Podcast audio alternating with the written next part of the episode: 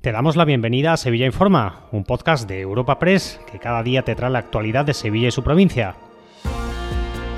Estas son las noticias más relevantes de nuestra agencia en el día de hoy. Comenzamos un nuevo episodio de Sevilla Informa, el de este lunes 20 de noviembre, con la puesta a disposición judicial de tres de los detenidos en una reyerta entre ultras del Sevilla y el Betis durante la celebración de un cumpleaños en el barrio sevillano de Triana.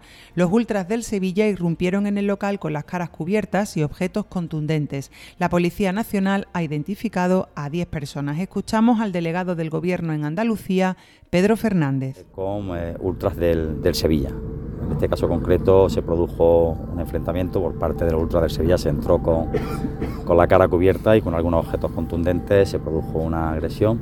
El resultado final en este momento es que efectivamente hay cuatro personas detenidas, diez fueron identificadas, de esas cuatro detenidas, una de ellas, concretamente un aficionado, un ultra de los del Sevilla, se encuentra hospitalizado en este momento, aunque está en calidad de detenido, pero está en el hospital.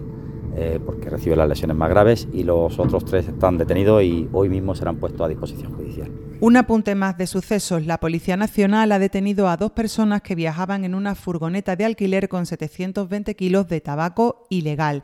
Y cambiamos de asunto. Un proyecto municipal con 560 menores de barrios en riesgo de exclusión social ha logrado reducir el asentismo escolar en un 85%. Con estos resultados, el Ayuntamiento de Sevilla ha anunciado que los trabajadores del proyecto 20 volverán a ser contratados a partir de enero gracias a los fondos europeos gestionados por la Junta. En total, 14 millones de euros para los próximos cinco años en programas similares de inserción sociolaboral de las familias en búsqueda de empleo y proyectos de vida individuales. José Luis García, delegado de Barrios de Atención Preferente. Ha terminado el proyecto con un 100% podemos decir de conformidad o de éxito y por tanto entendemos que estos datos son cifras muy altas para proyectos de, investigación, porque al final son proyectos de investigación social que dan bueno, pues un buen sentido al proyecto y que por tanto queremos seguir llevando a cabo en la ciudad. Cerramos este espacio informativo con la inauguración de la Feria de la Innovación y las Nuevas Tecnologías que organiza la Diputación de Sevilla. Este año la cita estrena espacio al celebrarse en Exploraterra, en el Paseo Alcalde Márquez de Contadero.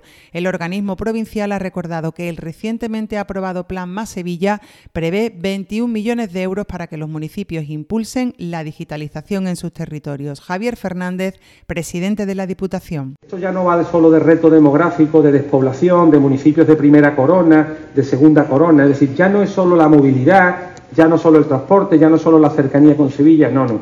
Ahora hay un factor más, y es que aquellos municipios y aquellos territorios, aquellas comarcas que estén digital y tecnológicamente avanzadas, tendrán una ventaja competitiva. Un apunte antes de despedir este Sevilla Informa. El rector de la Universidad de Sevilla ha calificado este lunes de ilegal la aprobación y comienzo de las clases de medicina en la Universidad Privada Loyola. Te recordamos que puedes suscribirte y descubrir el resto de episodios de este podcast en nuestra página web entrando en europapress.es barra podcast o a través de las principales plataformas de podcasting